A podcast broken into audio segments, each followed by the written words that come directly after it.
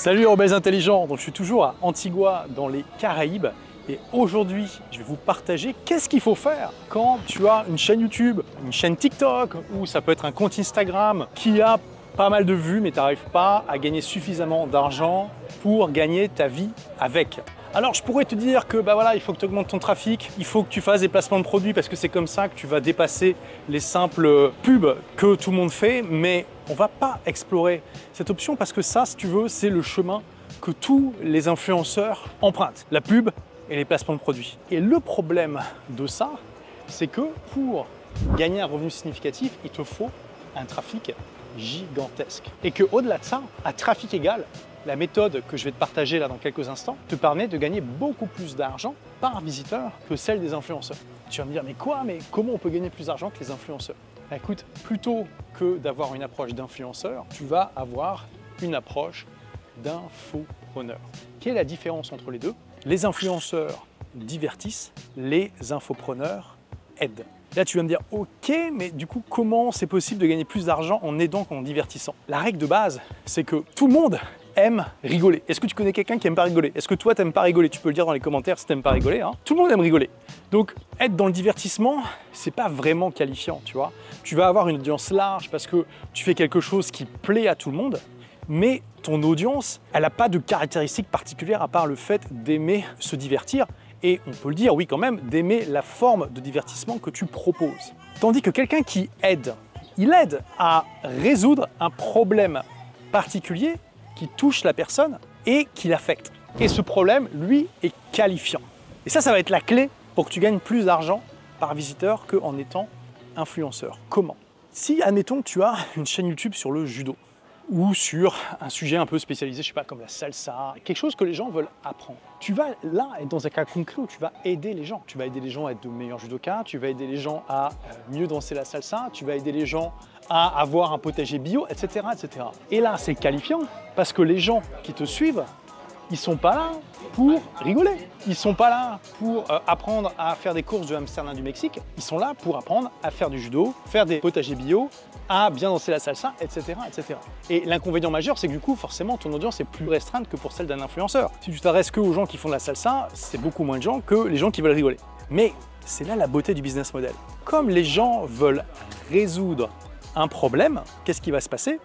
Tu vas pouvoir leur proposer des produits et des services pour les aider à résoudre leurs problèmes ou même carrément résoudre les problèmes pour eux.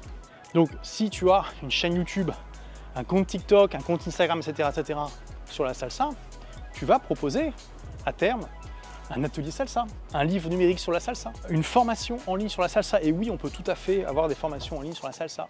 Et les gens vont te payer parce qu'ils vont vouloir s'améliorer et que ton contenu aura démontré à leurs yeux que, un, tu sais de quoi tu parles et que tu peux donner des conseils qui font la différence et que, deux, tu as un style pédagogique avec lequel ils sont compatibles.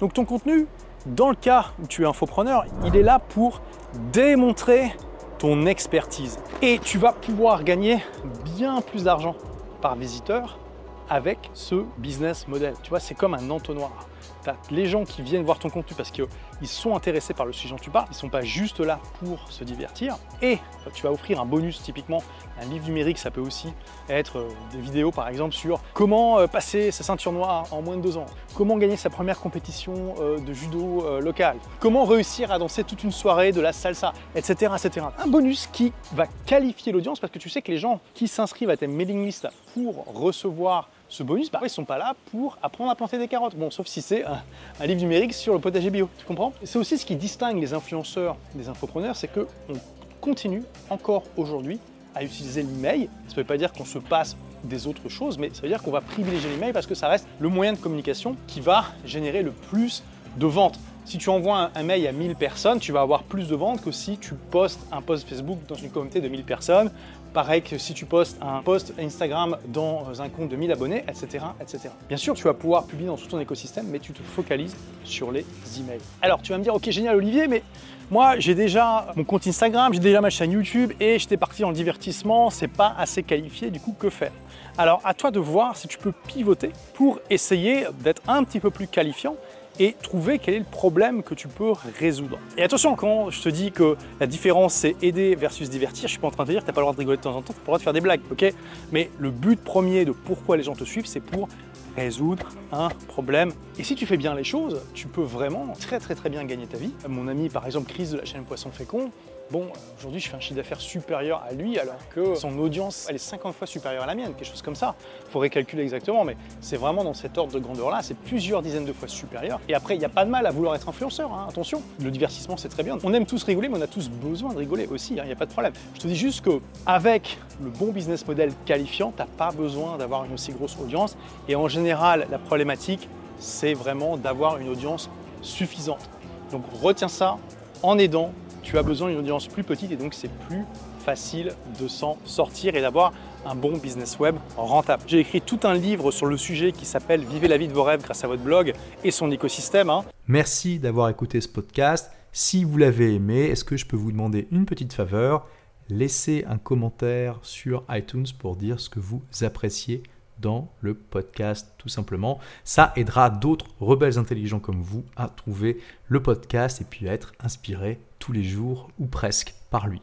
Merci et à très vite pour de nouvelles aventures.